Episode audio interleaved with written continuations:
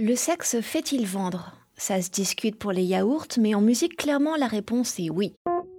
Sex and Sounds. Sex and Sounds.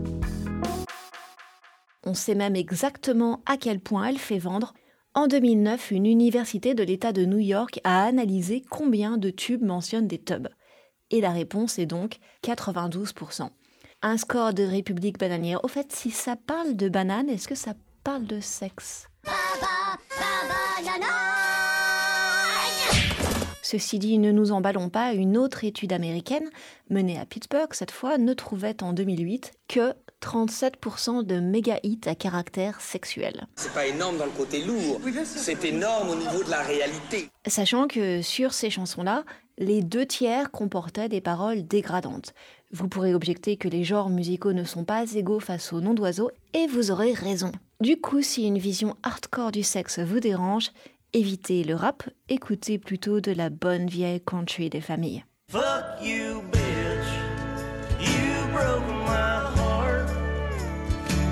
La musique donne-t-elle vraiment envie?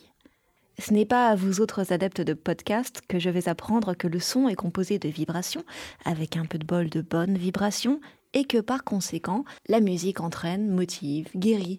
Elle résonne dans notre corps, tout notre corps, y compris donc dans nos blip et autres schlongs.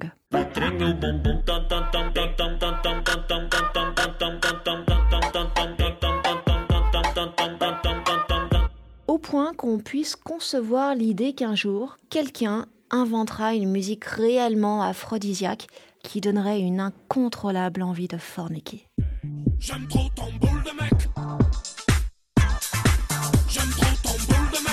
J'imagine d'ailleurs que c'est la pierre philosophale de l'industrie de la musique. Quoi qu'il en soit, les capacités érotiques de la musique donnent lieu à d'interminables débats et autres classements des sons les plus sexes. Or, ce sont toujours un peu les mêmes classiques qui reviennent. Selon l'appli de streaming Spotify, c'est Dirty Dancing qui remporte le plus de suffrages, suivi par Sexual Healing.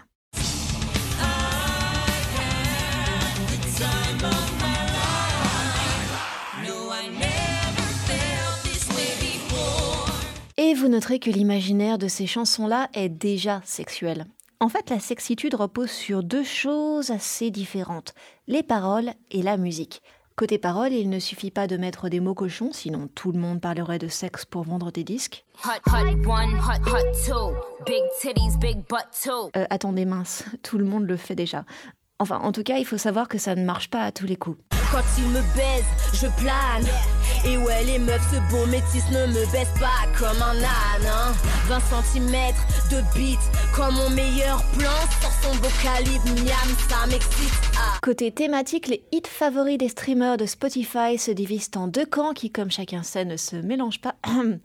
Le cul et le cœur. À ma gauche, les titres explicites du type Sex Bomb, Sex on Fire, I'll Make Love to You. À ma droite, le Titanic et autres bodyguard, estampillés, romance et mièvrerie des dimanche. D'où je suis, je vois des anges et des tourterelles. Amour et sexe, qui c'est qui gagne? Selon encore une autre étude portant sur la période 1960-2014, l'amour est bien plus populaire que le sexe. Mais à terme, ça pourrait changer. En effet, le pic amoureux a été atteint en 1988, ça ne nous rajeunit pas, et depuis, ça se tasse, alors que le sexe, lui, explose.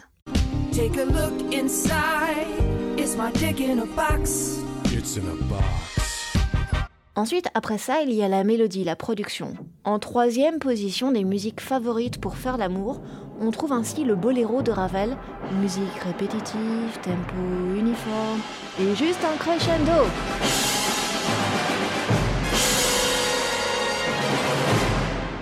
On trouve aussi l'ouverture solennelle 1812 de Tchaïkovski, dont son propre compositeur dit l'avoir écrite, je cite, sans amour, de sorte qu'elle n'aura probablement pas de grande valeur artistique. Ça vend tellement de rêves que je vous l'épargne.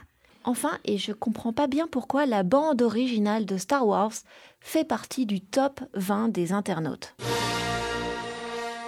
Et là, vous me direz, oh Maya, la raison est évidente, c'est une histoire de sabre laser. Ah, mais ce serait trop facile, non? D'ailleurs, dans le genre métaphore nulle, ça pourrait être l'étoile noire, non? Ou l'inceste, ou les costumes de cuir, ou la zoophilie, ou les robots. Enfin, en l'occurrence, je ne veux pas juger, mais peut-être un peu quand même. J'ai peur, j'ai peur, j'ai peur. Mais des fois, le croisement de nos goûts sexuels et de nos goûts musicaux Arte est sacrément Radio discordant. Point com.